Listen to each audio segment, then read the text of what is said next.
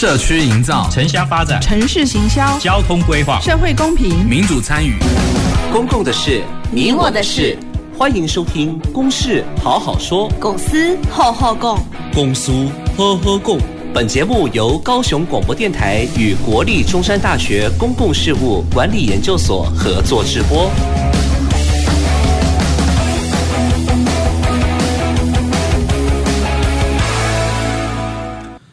好，呃，各位听众朋友，大家晚安，大家好，欢迎收听这周的公事好好说。那我是今天的节目主持人，呃，中山大学公事所谢正勋。那我们今天当然一样哈，就是准备一个呃非常需要让您了解的一个公共议题。那也希望让大家对于这样的公共议题有更深入的了解。那或者是说，也提供您不同的角度的一些思考的方式哈。好，那呃，我们今天要谈论的这个主题啊。呃，我想是在上个月哦，上个月了哦，这个也算是一个蛮重大的社会议题啊，那公共议题啦，哈，那也是发生呃，跟我们高雄有极大的关联性啊。那这个我们今天的主题啊，当然我取叫比较有趣，叫在前镇渔港抓什么鱼啊，渔业发展的契机啦，哈，大概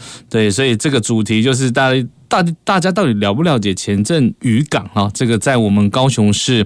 呃，这个非常重要的一个远洋渔业的基地啊。那到底有没有去过呢？哈，或者了不了解它的一些现况？所以我想今天啊，就会来让大家来了解这样子的一个议题。好，那在呃说明之前呢，哈，我想先介绍一下我们今天。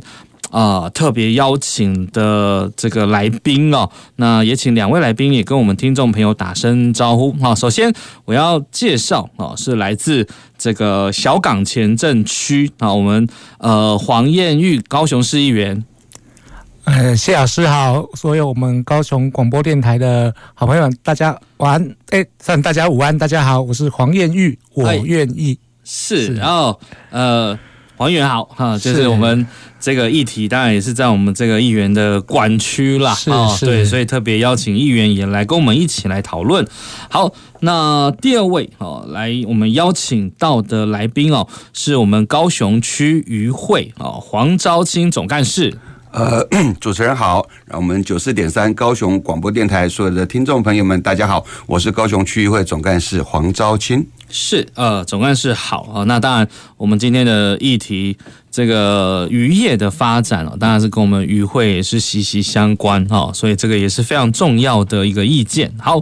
那在开始跟呃两位重要的来宾交流之前呢，我想也呃做一个简单的引言啦，哦，让大家也可以诶知影一下哦，咱的这个鱼港哦，这坚定鱼港这件代志哦，那。不晓得大家知不知道哦？因为我想我们国内的渔港有分级啦哦，所以我们前镇渔港是属于这个第一类，很这个规模很大的哦。然后其实它也历史悠久了哦。这个诶，我我查了一些资料了哈，大概是民国五十三年建港，五十六年启用哇，到现在其实真的是历史悠久了哈。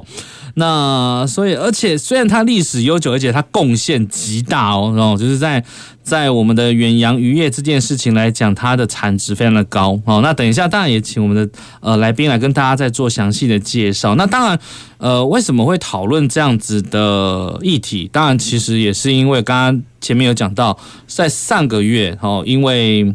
呃潜在计划。哦，这样子的一个议题，然后哎，好像有蛮多的经费投注在前镇渔港的改造上面，哎，反而好像大家好像引发了一些的争议性。好，那当然，哎，钱这么多投入在鱼缸里面，到底为什么会有争议这件事情？因为呃，到底是它不值得吗？哦，还是说，哎，它，哎，这个有没有到底有没有这个需求这件事情？对，所以我想，呃，前镇渔港的地位哦，其实如果很多听众朋友不晓得的话，我可能要跟大家说明，因为它是我们呃远洋渔业的基地港，也就是说，哇，这个台湾很多外销的这些渔获啊，这从去远洋渔船抓回来的哈，都集中在前镇渔港，所以其实它的渔业影响啊，其实是非常非常的重要。好，当然这个在先前呢，我也曾经去过，嗯，远洋呃去前镇渔港那。边有看过啦，哈，确实也感受到它的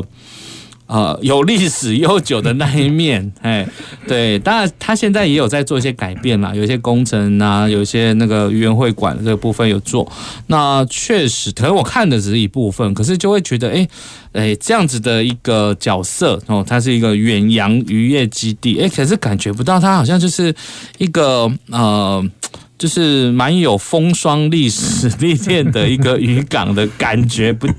好像在那种所谓的呃渔业的重要角色这一块，似乎连不上的感觉。那不好意思，这是我自己的一个观察哦。好，那所以这笔经费哦，这个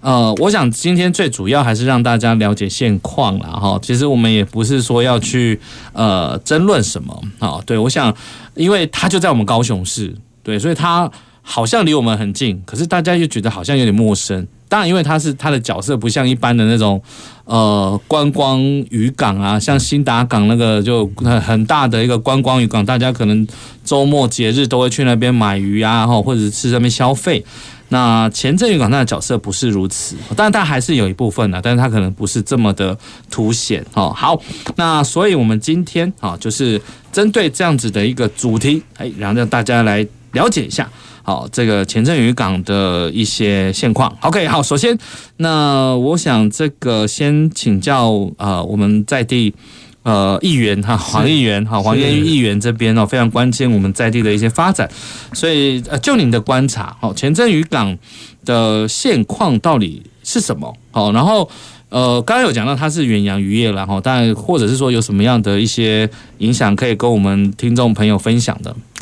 刚主持人很客气啊，主持人是个教授哦，谢老师谢教授，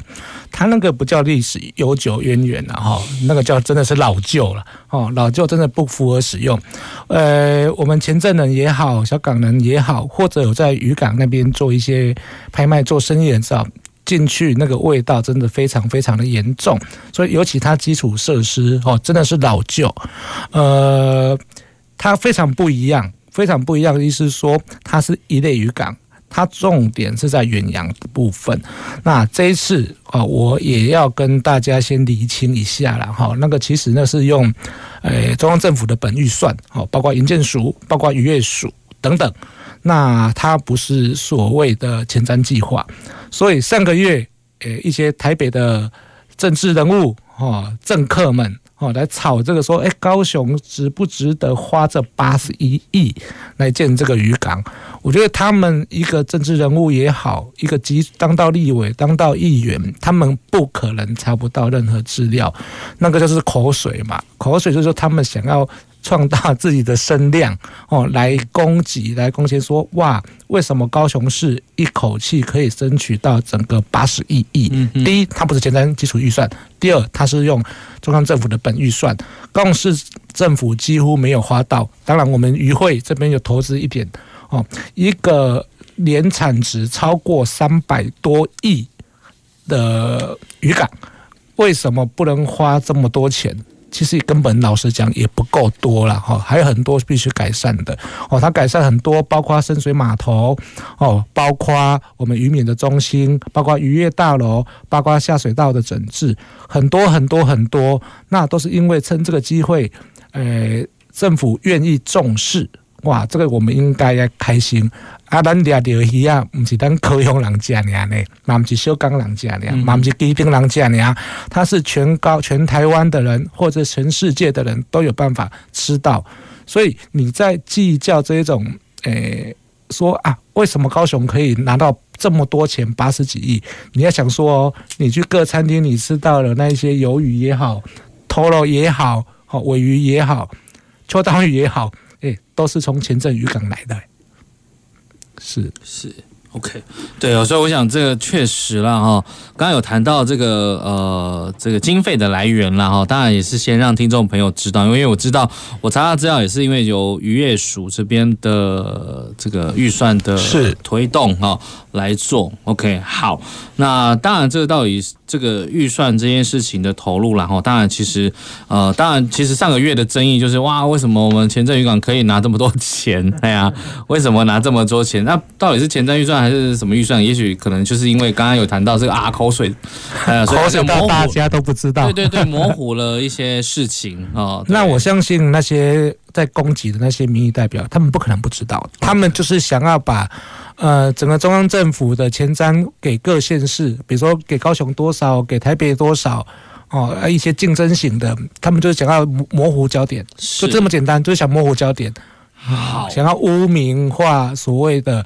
高雄也好，所谓的前瞻基础建设的经费是好。那我想，不管经费的呃是怎么样了，不过我觉得还是回到了本质嘛，哦，就是呃前瞻渔港的角色，它的定位哦，那它的改变的重要性哦，对，所以我想，呃，刚刚这个议员也谈到了，哎。对，有很多很多的一些改变啦，哈，码头、深水码头、下水道环境等等。好，那我想就这个部分，我也想请教呃总干事哈，黄总干事这边，对对，那是不是也可以跟我们听众朋友呃也稍微介绍一下？好。嗯，呃，刚刚叶玉也已经解释过了哈。那有关于预算的问题，那基本上这个部分我们就不谈。那说实在，它确实就是所谓的公务预算。那公务预算的意思就是说，基本上它是一个一类渔港，也就是它是一个甲级的这个渔港。那这样的一个甲级渔港的这个建设的这个部分，由渔业署这边全权来处理，然后所以使用的是公务预算，而不是呃是像前瞻一样，它是由各县市政府向这个中央政府去提出它的计划，然后去争取预算。好。所以基本上是呃，这个政府认为这有它的必要。那事实上，在回溯到它的前身哈，其实高雄前镇渔港的建港，啊，高雄渔会出了三分之一。好，那时候是这样子，因为刚刚光复初期而已。好，百业凋凋敝，那就都都待复苏，那大家都要争取外汇，那所以基本上，呃，整个前镇渔港在民国五十几年的时候，他花了六千万的这个部分去去来新建，那是由高雄区域会里面出了一一呃二分之一啊三分之一的这个钱，两千多万，那这两千多万怎么来的？因为我们那时候抓鱼。去赚外汇，所以基本上他每赚一笔外汇，因为那那时候还有外汇管制，所以他每卖一笔鱼要去核销销案的时候，就从这里面扣。多少钱啊？扣少几美几美金几美金这样的这样的一个一个费用，那这样子攒了两年啊，把攒攒到这两千多万，然后投注在这个高雄前镇渔港的一个建港建的这个这个建设里面，那用了六十年五五十几年快六十年了，可想而知哈，那时候的环境跟现在的环境呃完全不一样，在在民国五十几年，它建港落成的时候，号称是东南亚第一大的这个渔港，确实那时候是第一大的渔港。但是现在再反过头来看，民国五十几年的时候，我们的渔船有多大？那时候最大的渔船大概就是一百多吨、两百吨，了不起，这个叫远洋渔船的。会使拼，会使拼去加黑的苏门答腊，会使拼去加印尼，拼去菲律宾，做个安尼已经很了不起了。那我们现在的船多大？我们现在最大最大的渔船有两千三百多吨的。哦，那所以基本上都是十倍以上的大小。那以所以以当时建港来说的话，其实已经蛮有前瞻性的。那个水深都已经拉到六米多、七米多，其实大船都可以进。但是那时候的时空背景环境不一样，那个时候在整个建港的时候，它只有考虑到造港而已。但是周遭的这些污水、生活废水，所有的这个部分排水，都还是往这个港里面走。那所以变成就是说，你经常的必须要去清淤。那所以其实，在这个谣言一开始的时候，那个所谓的这个前瞻计划，然后要去。做一些什么什么三千万变八十几亿这个事情，其实最一开始就是渔呃海洋局高雄市政府海洋局有希望在前瞻的这个水环境计划里面去多争取一点经费来去清淤，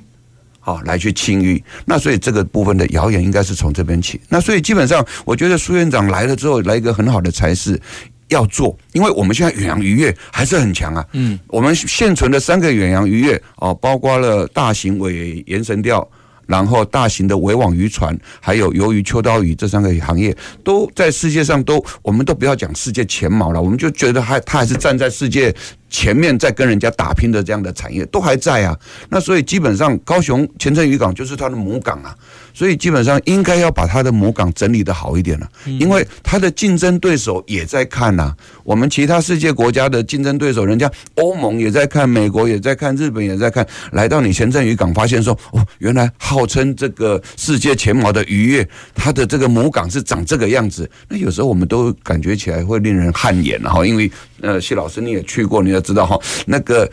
这整个生活废水都往渔港排，那当然渔港那边的味道会很浓啊，而且。鱼哈，远洋渔业尤其鱼有一个特特特性，就是它的阿莫尼亚或者是氨这种的味道，你一旦让它附着了之后，那就很难会去有有那个味道，就始终会会会在了哈。那所以基本上如何去做到这种分离，还有这个清洁的工作，那就是我们现在这个新的建设里面想要去达到的这样的一个事情。嗯嗯嗯嗯，是哇，这个透过总干事的说明哦，当然觉得。呃，其实我觉得刚才也其实谈到一个重点，就是我们的呃前镇渔港是呃帮我们台湾是在打世界杯的啊，对，它是有它的竞争性的，对，从从呃早期啊、呃，你说在五十几年前的啊，到现在，对，确实也已经感觉起来已经是不敷使用的感觉，是是，哦，就是不管要清淤或者是港口的这样子的一个处理，或者是下下水道，对。那对，所以让大家也知道说，哦，这个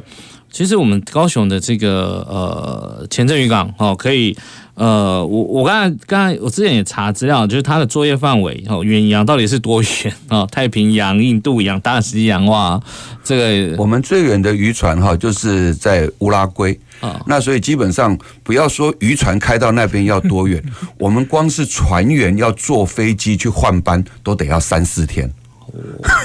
那开到那边的话，就是开到开普敦，大概要花一个月的时间，再开从开普敦再开过去，所以基本上光是航程大概就要花上四个月的时间。是对，所以基本上，然后以延绳吊船来说的话，我们曾经呃最到这个远的这个部分是在大西洋的地中海。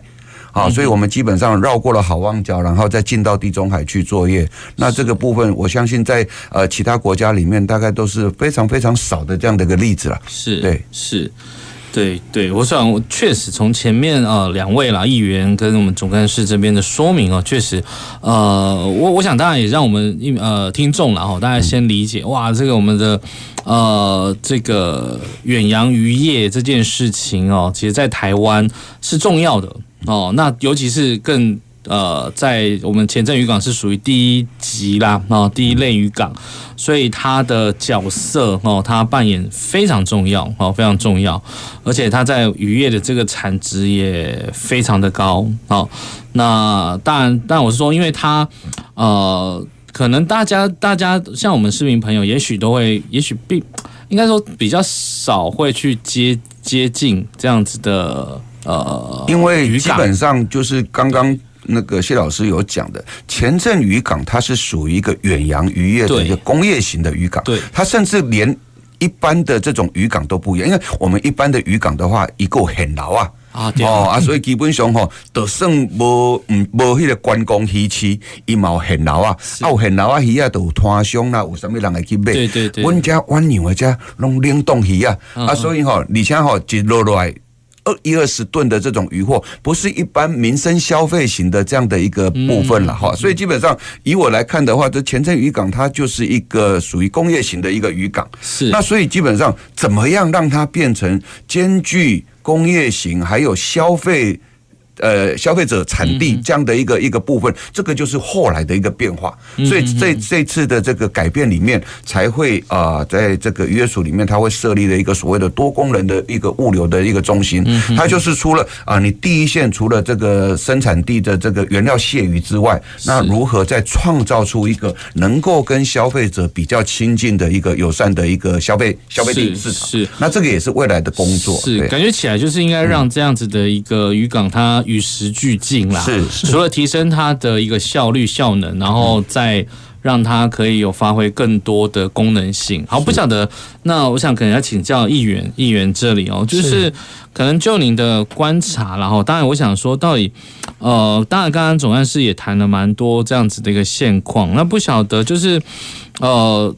在您的观察，不管因为因为刚刚有谈到，因为我们这笔经费也会投到这个所谓的环境啊，好环境的改造啊这些，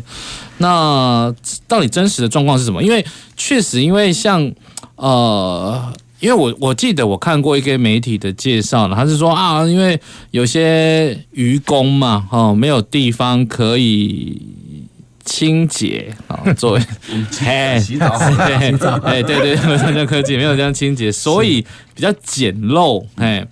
对，是不是这样就影响了环境这件事情？那不晓得，嗯呃，呃，这个要从，哎，我觉得还是要感感谢高雄市政府了哈。这从一百一十年开始，高雄市政府因为那边以前属于非都土地，所以非都土地有很多建设，呃，高雄市政府也好，中央政府建设。也好，你要有经费挹注进去，都有一些法令诶土地管制的一些问题。所以我们在一百一十一年后哦，就五月就把它实施公告了，它变成所真正的渔港用地。我不知道渔港用地有什么好处，就是它所有的。诶，未来的建设就是我们现在的建设，它用渔港用地的方式去把它建设好。好，刚刚讲到一个非常非常大的重点，我们讲到渔民中心哦，那些 公司辛苦了，没所在好势啊，有一些。那时候新闻也有出来，讲核心没触冰啊，哈啊就用个桶子在那边洗澡，就不好看，好不好看？所以有盖一个渔民中心的用意，是说让外籍渔工也好，哦那些渔工可能短暂在那边待个几天，有地方可以休息，可以睡觉，可以洗澡，哦啊那个是个对人权的展现。我记得监察院前阵子也有针对这一件事情来高雄好几次。哦，我们再怎样，我们是一个注重人权的国家，你不能让一些愚公的一些他的权益去受损，所以我们也盖了一个所谓的诶渔民中心，然后让船员服务中心，那就简称它船服中心。船服中心，嗯，那个等一下还有另外一个议题，就是经费的问题哈，可能再再请总干事，我说经费是指未来收费的问题，可能再请总干事那边再补充了，好是吧？那时候因为不是在都市计划范围内，所以高雄市政府要去做渔污水。要去做污水处理也非常的困难哦，因为有一些用地取得的的一些法令上的问题。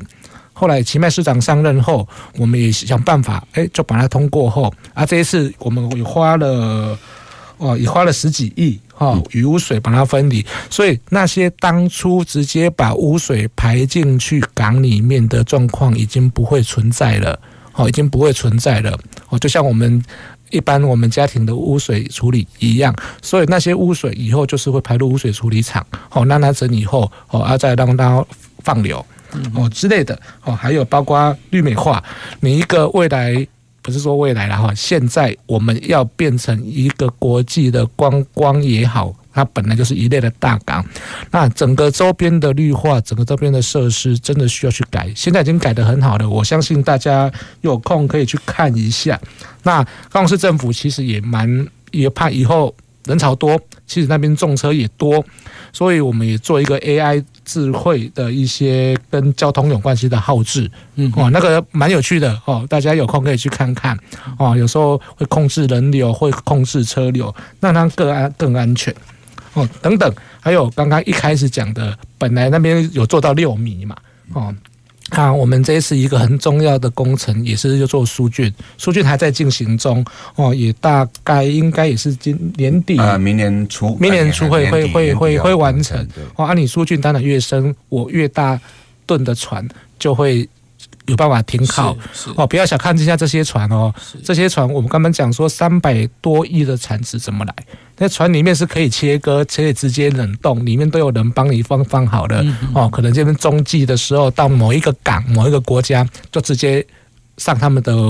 所谓的冷冻货柜这样子，所以它是非常非常进步的一个一个产业链。刚刚总干事讲的很好，他之前到现在我们也都一样，它是一个工业型。可是未来哦，包括我们捷运黄线为什么要把它哦，现在开始在演绎要把它拉过去，就是它多少还是有一些观光的功能。我们以后会可能会像日本丰州市场一样，嗯嗯哦。诶，这个也可以啦，大部分那种卖些买家啦，哈，都是个大金的啦，哦啊，当然你看哦，像我们这一种可能会去兴达港买一些鱼的，我我们也想去前镇渔港买一些比较好的，哦，外面买不到的，哈，我也不用去餐厅吃的，哦，这就是我们未来要走的方向。是是是，对，确实听起来，诶，呃，改会改变蛮大的一些。功能性或者是它的面貌，哎，对，确实这个经费投注下去，刚刚所谈到的就是呃多功能船员服务中心这件事情是会去至少啦，哈，我先先等一下，也许再再再再请那个总干事再分享这件事情好了，对，因为至少我觉得他呃就就呃前镇渔港的的角色。地位，我还是觉得他强调这件事情，他的角色定位，他是打国，他是打世界杯的，他的一个给人家的感觉就应该要有所提升，而不是停留在那五十几年的历史风霜这样子的一种概念。对，他也必须要与时俱进的现代化。刚才讲到了，包括从以前可能是当初的设计是一两百吨，现在可能是十倍了。嗯，对，那已经确实是已经不敷使用。对，但是我觉得，火箭好像一般的大众。柯林他他他们怎样去给他代志？好，就觉得把他想象就一般的啊，就渔港嘛，渔港就这样子嘛。还有为什么要？但去我靠，要去吃到鱼啊，餐厅很容易啊，不知道他怎么来的。是是是，对，所以就会觉得，哎，为为什么就会产生好像一些社会，大撇开政治啦，哈，我觉得就是当社会大众还是有一些疑虑嘛。哎呀，一定会有疑虑。对，那为什么需要？这投入这么多的经费下去，不过我觉得确实啊，因为从环境的改造，包括那个下水道污水处理这件就很重要，因为它也会直接排放，也会影响到海洋、渔港这些水资源的部分。对，所以包括整个的环境，对，我想前镇渔港跟周边的社区都是有极大的关联性啦。啊，因为很多都是。就是依照依渔港而生嘛，这个前镇渔港而生的地方，因为我们之前跑周边的社区也是，因为他们也会想，他们也会去讲，哎，前镇渔港的产业对他们家庭的影响，哦，所以我觉得这个呃前镇渔港的发展性啊，跟周边真的都是息息相关，包括我们台湾极为重要的渔业产业这件事情，对，所以我我包括我先前也查了资料，我说。呃，刚刚刚刚那个呃议员有谈到，诶，三百亿的三百多亿的渔业产值，那其实这个概念是什么？它基本上已经是我们台湾远洋渔业产值的大概超过四成了。我的资料是拿这个啊，这个我觉得这是很很下格的事情。哦，最最高的时候还曾经到达六七成，六七成，对，因为哎，对，因为越早越早期的时候，我们越仰赖这些外，那因为呃，逐年来我们的养殖啦，我们的国内的生产慢慢的提高之后，那现在大概拉到在五六成的水准了。OK，好，那哇，这是非常惊人的一个数据。好，等一下我们先休息一下哦，等这个休息完之后，我们再继续讨论我们今天的前镇渔港的话题。谢谢，谢谢。走进时光隧道，踏遍每个街角，城市的璀璨风光。高雄广播陪伴你探索。FM 九四点三。今天凌晨发生瑞士规模五点一的地震，这样在宜兰，地震好可怕哦！发生地震该怎么做呢？地震发生时要保持冷静，不要慌张，最好是躲在坚固的桌子下，抓住桌角，或是躲在主要柱子旁或墙角，并保护头部。记住要冷静，趴下，掩护，保护头颈部，直到地震结束哦。嗯，记牢这些步骤，地震发生时才能保护好自己的安全。大家好，大肠癌真普遍，每二十人就有一个人有大肠息肉，可能会变成大肠癌。平常时爱少吃烧烤红肉，多吃彩虹蔬果，控制体重，多运动，而且爱定期筛检，及早发现，及早治疗，好过今后哦。大肠癌唔免惊，以上广告由国民健康署提供。嗨，各位亲爱的老朋友、年轻朋友、好朋友，大家好，我是李罗，跟大家聊一下，你是不是有经验，或者你周遭朋友也接到过电话诈骗、诈骗集团找上门的经验？很可能就是说自己是嗯检察机关单位，所以他必须要对你在电话中做笔录。接下来他很可能就是会把电话转接到他们所谓的检察官、法官，然后就会要求要管理你的账户。接下来呢，他就会要你把钱领出来。政府机关呢，他不会用电话。来要求你去做任何的，把钱提出来交给某个人，或是要求你去哪里个什么地方转账，这是不可能的。遇到这事情怎么办呢？你可以打二十四小时的一六五反诈骗专线啊，那他们会协助你一亿爱遮以哦。随时陪伴着你，你最好的默契，空中串联一起分享点点滴滴。九十三，九十三，九十三，你最麻吉。公共的事，你我的事。您现在所收听的是高雄广播电台与国立中山大学公共事务管理研究所合作制播的《公事好好说》。好，呃，欢迎各位听众朋友再次回到我们《公事好好说》的节目现场啊。那我们今天讨论的就是我们高雄。呃，高雄是非常重要的一个呃前镇渔港啊，它的一些呃讨论啦哈。那我们今天邀请的两位来宾啊，一位是我们高雄市黄燕玉议员啊，一位是我们高雄区渔会啊黄昭清总干事。好，那两位啊，这个今天真的非常难得哈，邀请我们当然也非常关切这个议题的我们的民意代表好，然后实际上也是在这个场域上去推。动的我们渔会总干事的这个部分哈，所以其实让大家可以真的去去了解，呃，上个月的这个争议的话题啦哈，当然不姑且到底算不算是。呃，姑且排除我们现在也不讨论这个所谓政治性这件事情 啊，口水战，所以不是要去谈这件事情，因为我我觉得就是我们回过来看啊，因为前镇渔港的发展，它确实是包括也甚至当然也可以说它影响了我们高雄市的发展。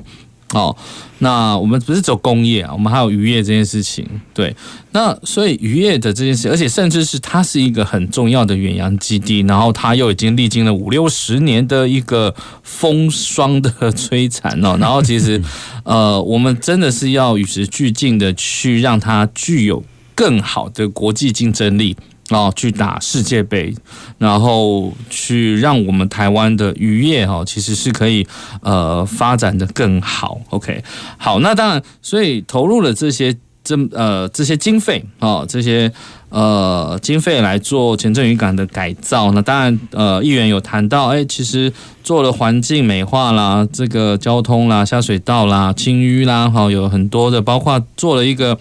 呃，服务设施啊、就是船员会馆，我们叫我查的资料叫做多功能船员服务中心啦，然后这样子的一个名词，当然我说呃，简称船员会馆。那呃，对，当然我也看了资料嘛，哈，其实因为大家大家收集了很多关于这个前镇渔港现在一些争议性的话题，当然其中当然也有讨论到船员会馆这件事情，就是它的需求到底有没有必要性哦。那当然我刚才中间我谈到说啊。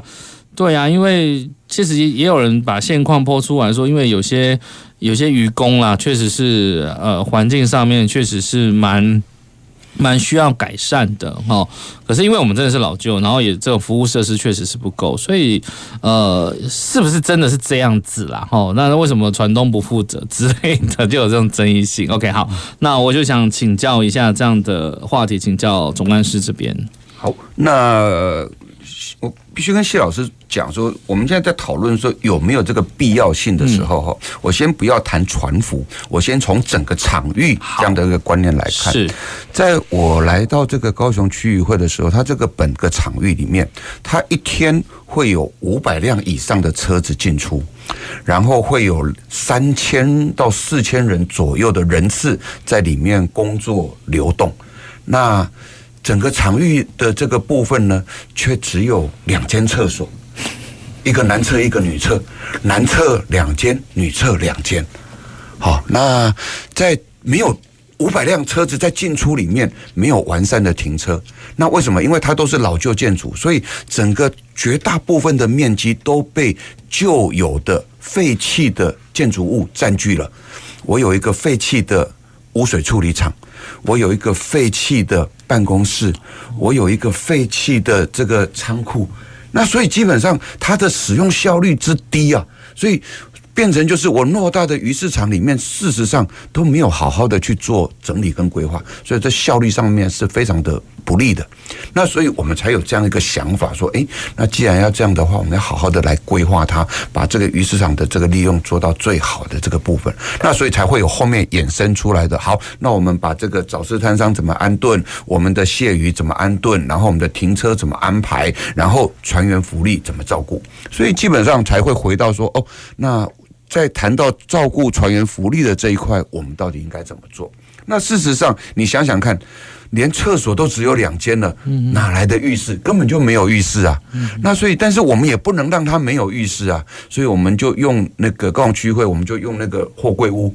去做了一些临时的这个预测啊，放在西岸码头，放在本场码头这样。但是这个东西毕竟它在观瞻上面跟友善的环境上面，我觉得不是那么的让人家可以接受了哈，不是那么的，因为我们走过呃世界。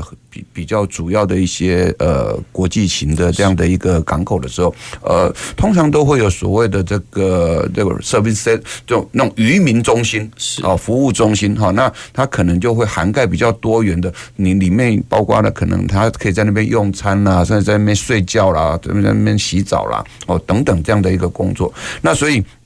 我们才会在呃旧有的渔具仓库在打掉的时候，我们呃跟渔业署有这样共同的一个概念，就是说好，那我们来把它打造出一个比较友善的环境，好让这个船员能够进来。那我们船员到底有多少？其实我们一艘船，一艘鱿鱼船，光是鱿鱼船哈，一艘鱿鱼船上面有六十个船员。嗯嗯。那我们前镇渔港有一百一十艘，也就是说，他如果同时在港内的话。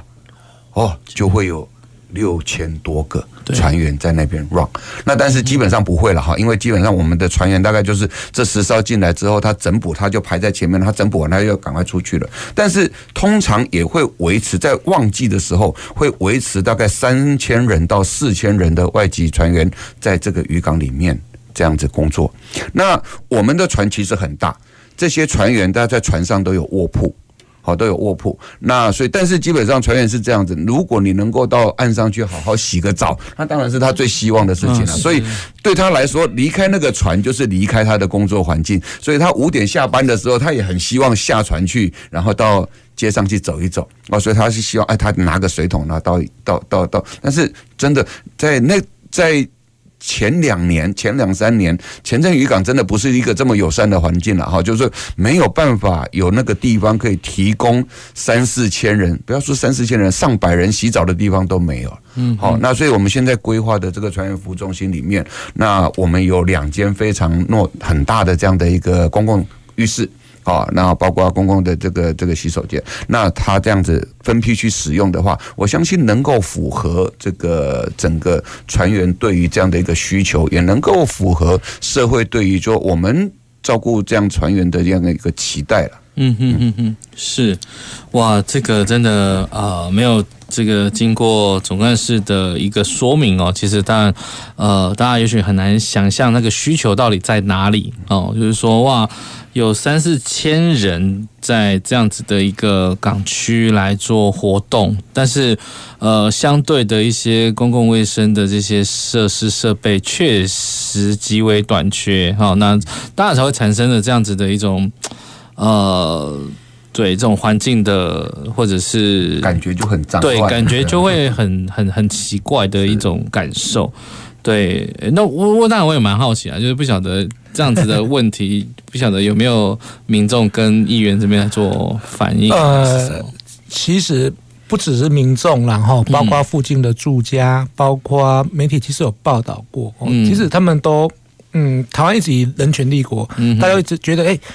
把这一些所谓的外籍移工，哦，让他们漫无目的，可能用很糟的环境，让他们没有地方好好休息。我刚刚总干事讲的。我离开我工作的岗位，我当然能上陆地最好啊！我怎么要回去里面哦又要休息？可是你去外面的旅馆可能会稍微贵一点哦，而且外面用餐也有可能稍微贵一点。不管很多方式，所以我们的所谓的多功能船员服务中心，诶。我这个也也要感谢渔会这边帮忙很多很多了哈，因为有一些设计理念，当然是渔会这边最了解。你看，包括一楼我们有商店圈，哦，商店区我们有饮食区，哦，可以供他们可能要买一些零食吃啊，在那边吃个东西。那当然不只是渔工可以了，哦，外面的人也可以去。那二楼有淋浴间，哦，还有一些交谊厅，哦，还可以洗澡的地方休闲，甚至因为每个人的信仰不一样。我们二楼也有设置祷告区，嗯嗯，哦，你是回教徒，你是佛教徒，你是基督教徒，你是天主教徒等等，哦啊，当然你也可以跟家人视讯，哦，那四楼我们也提供了一个所谓的旅馆区，那有些渔工可能坐飞机来台湾，他可能需要时间等等等船等着船的时候，哎，他可以这边住个一两天，哎，或者正是他们要回。他们的家人哦，可能说，哎，他们知道今天刚好来到台湾，来到高雄，他家人说很久没有看到，哎，他们的家人的，也可以来这边休息，住个一两天。所以，哎，我们就朝人权这个方向哦，让这个多功能，哎，渔业，哎，多功能服务中心哦，让它尽善尽美。嗯嗯哦啊，就是。变小的问题了啦，哈，这个要渔会，因为渔会现在也担很大的责任，他们未来的经营，他们就把它诶承担下来，是因为这个你要用怎么讲？你不能单纯用盈利性去去去去看它了，哈，这个盈利性，所以你看标了三次，一些所谓的旅馆业者他们也不会来啦，啊，因为一无探及嘛，哦啊，所以你看渔会又 发挥他一个很重大很重要的责任啊，以后我来搭，哎哎，嗯嗯，感觉起来他的他的。呃，客群是有特定的啦，这个所以很对。那那先让议员先把这个 报告完之后，我再来补充一下。所以很多事情，你说一个建设哈，包括捷运也好，你要要说什么自偿性，那个真的没有道理啦。哦，你要说你台北市可以盖捷运，其他都乡下一定会赔钱，那。我我讲类似捷运这种方式，那就算赔钱，你可以从其他的开发这些东西，我用人本的角色去看，你不是所有东西都是你一定要照会计制度，一定要有自偿性。你啊，你都免讲，啊，你全部都变天龙国个好啊？嗯，哎呀，全部建设就在台北就好，因为所有的人都在台北跟新北。嗯，哦，啊，你其他地方啊，就不要建设就好了。按他怎么了解？嗯，我我觉得大家有这个观念，然后我们为了城乡发展的平均，很多事情不是用你地方政府自偿性，你一定要赚多少钱回来，这栋大楼才能赚钱，你该别了解这种角度去看哦，不能用天龙国的角色，用台北去看天下，去看整个台湾。是是是。对，但但在总干事在补充之前啊，但我说有个重点，其实确实是我我觉得那样的价值是应该被凸显的，就是人权这件事情。对啊，因为我我当然我我曾经当然也去北部的，当然那个港是比较小啦，但是也真的看到亲眼看到，就是就拿个水桶，然后那些义工就在那边冲，哎呀。对，所以那种印象啦，当然我可以想象，就是刚刚有分享的，在前镇渔港一定也有类似这样子，对，就是就近，可是他是不得不做这样子的一个一种选择，对，那当然这个也会影响到刚才讲周边的邻居啊或者之类的，对，我觉得救人权这件事情，我们必必须当然应该要去照顾，然后到底是不是要用这种。呃，要要要赚到很多的钱才去评量，这样到底有没有效益？我觉得当然确实是大家可以思考一下。好，那去照顾这些移工，我觉得而且移工其实现在也是一个很重要的一个议题啊。哦，就是移工的一些关注啦，他们的权益。对，好，那我我想就请总干事再补充一下。好啊。因为前一阵子就前也也有媒体了哈，就抓着这个事情在问我了哈。那我跟他讲，要经营这个东西，这个船员会馆其实是不容易。嗯，那他就抓着这个东西，然后就衍生出来这个未来的这个又会变成文字馆啊，或者是怎么样这样。我是觉得呃。我所谓的不容易是说，你要经营任何一个事业都不容易，更何况这个是带有这么浓厚的公益性色彩的这样的一个有有一有这样的一个呃政策的这个这个使命在里面的这样的一个部分，那更不容易啊！因为为什么呢？因为就饭店业来说，那六十个房间真的不算多，评估起来的话，真的不容易赚钱。好，所以这个饭店业没有这个意愿进驻。那以餐饮业来说，你楼下就是只只有十间啊，十十二间的这个这个门面啊。那做餐饮来说的话，也不够大。好，那所以基本上做餐饮业，它也没有那么大的这个大型的餐饮业，然后它也没有这样进驻的意愿。那但是我。你理事长跟我们都有一个样的理念，就是我们渔会不是为了要赚钱的，我们是为了要服务渔业、照顾渔民的。所以这个东西赚不赚钱对我们来说不重要，但是要能够达成我们的使命比较重要。那我们的使命到底到底是什么？赚钱的事情留给船东去赚，他。赶快，他把船弄好，把他的船员照顾好，他去赚。那船船员的福利这个部分，渔会渔会来 support 你啊，嗯啊，所以基本上你的船靠岸之后，你你的渔工到岸上来之后，我们提供你好的一个地方，有休憩的地方，有宗教祷告的地方，有全区的 WiFi，甚至你要呃来等候船，甚至我们现在渔船会上架，渔船上架都到旗津去。哦上架的时候，船员是没有办法在上面的，那个就全船就可以到那个这个这个旅旅馆去住。那甚至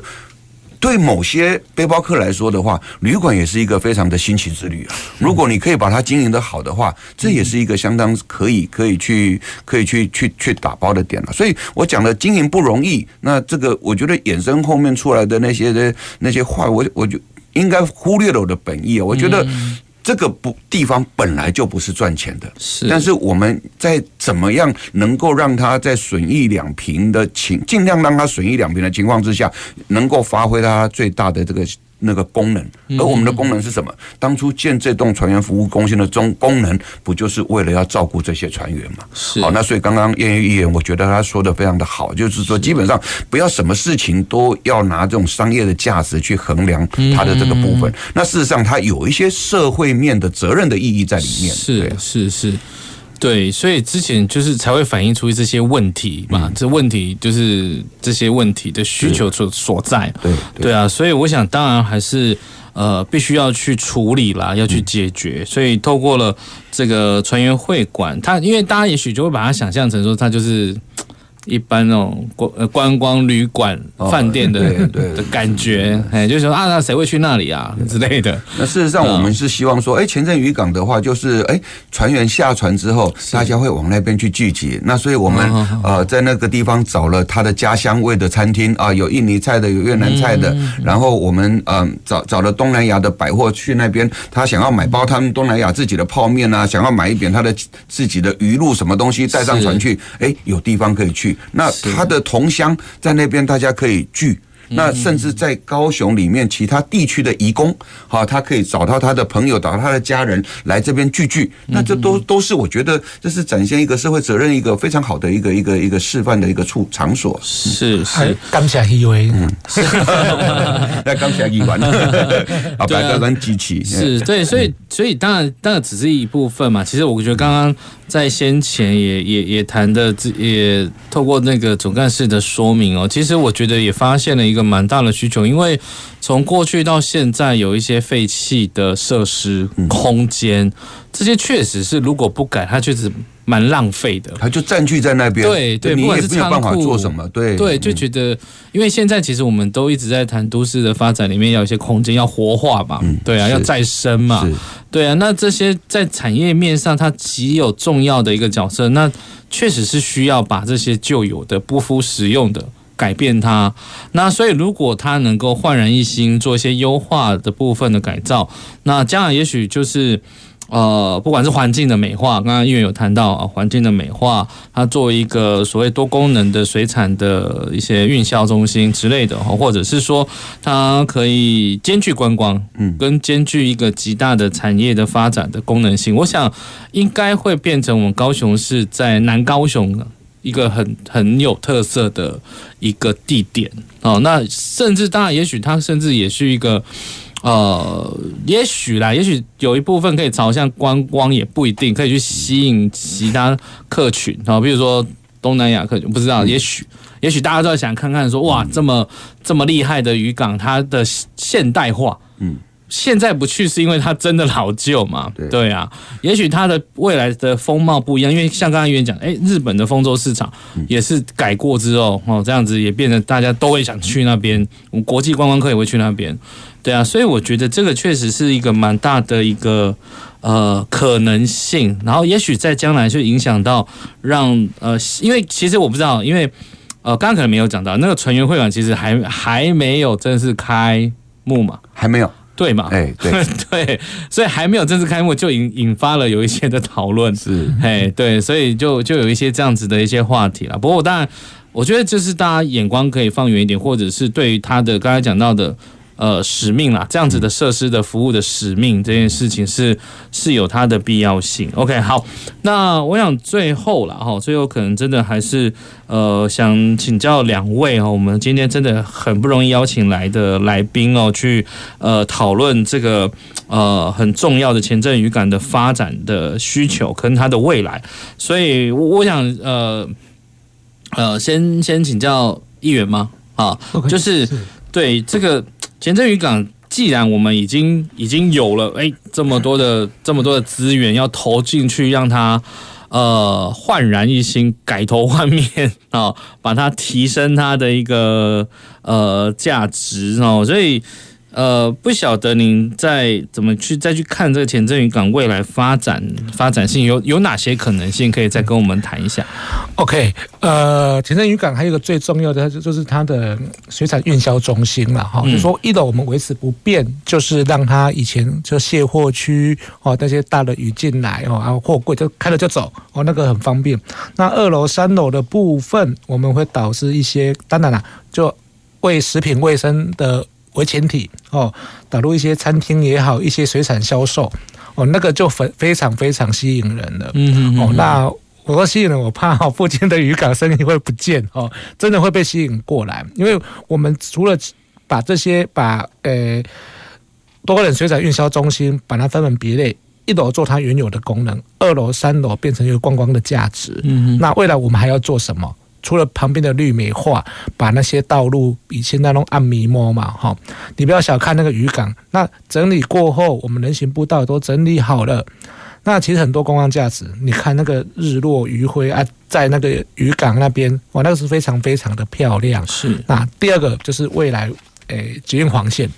捷运黄线目前就是我们的规划是先到前镇高中站，嗯嗯，哎，前镇高中站。那未来我们想要说，诶、欸，可以把它。拉到前镇渔港哦，让观光客更容易哦，不管全世界哦，全全台湾也好，观光客可以直接更进去。那进去你要干嘛？散步、看夕阳，嗯嗯，下面吃鱼哦，啊，当然买一些回家哦。当然我你也别别多两个爱塞车啦哦，就是它有这种功能性在。那未来我们就朝这个方向。那捷运黄线的部分，诶，去年市政府四月已经争取请交通部哦，包包括。农业部、包括交通部、包括高雄市政府，我们共同合作，跟交通部已经申请了补助七百多万。哈，这要感谢我们前议员林婉农议员哦，还有那个赖瑞隆委员。哦，赖瑞隆我们是我们这一区的立委，他就说你就是要让我来试看看。哦，当然，嗯。交通部有些想法，有些说要用轻轨进去啊，有些是要高架进去，有些还是照地地下化进去。那当然，我们最需要的还是说，因为捷运再怎样，它不用经过轻轨，还要再走出去。那我们最终的目的，当然是要争取说，全黄线延伸到那个前镇渔港。那是一个支线的概念，对，那捷运黄线盖起来就呃不是支线，就是捷运黄线它本来就穿插两个，一个从五甲哈，还有一个一直绕绕绕绕绕绕到云高雄市政府哦之类的。那这个捷运黄线它是经过高雄市人口密集的地方，它全部都是前盾，全部都是地下化，大部分呐，哦大部分它是经过人口密集的地方，所以它如果能拉到我们前镇渔港，那带来的观光效益真的是。不好算呐，哦，所以我们一一定会争取到这边。那也是，呃，苏院长哦，苏院长，我记得好像在去年十一月还是几月，嗯、他当着大家的面已经答应，好，我给你七百五十六万，就是要整体规划。嗯、那我相信会很快规划出来，就看我以后交通部跟我们的捷运局跟高雄市政府哦，其他的就是工程的克服问题了啦。嗯、哦，啊，这一条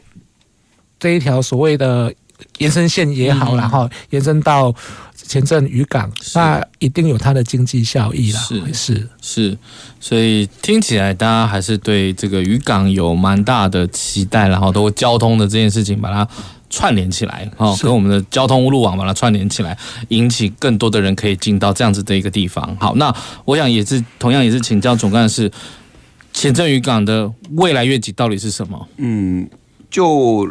刚刚议员谈了交通了，那我就谈两个面向。第一个是产业面，在整个这个环境升级了之后，那我们远洋渔业的这个未来的这个卸鱼跟生产跟流通的方面会更有效率，那更符合这个卫生安全啊，达到这个所谓的 HACCP 或者是说欧盟的各方面的国际上面市场的这样的一个需求。所以就产业面来说，它是有直接加分的一个效果。那第二个重点就是消费者的是这个市场面，那因为你已经有这样的。捷运也拉进来了，然后有人流进来了，那你又有一个多功能物流的中心，那我觉得呃，因为我们陈市长是当过行政院副院长，他有具有相当一定的高度哈。那我觉得呃，我们高雄市不妨来，也要拜托议员的帮忙，我们高雄市不妨来当。全国农渔会的这样的一个一个一个好好伙伴，因为你知道吗？我们全国有四十个渔会，有四百多家的农会，每个人都有他自己的精品。那如果我们能够把这些农渔精品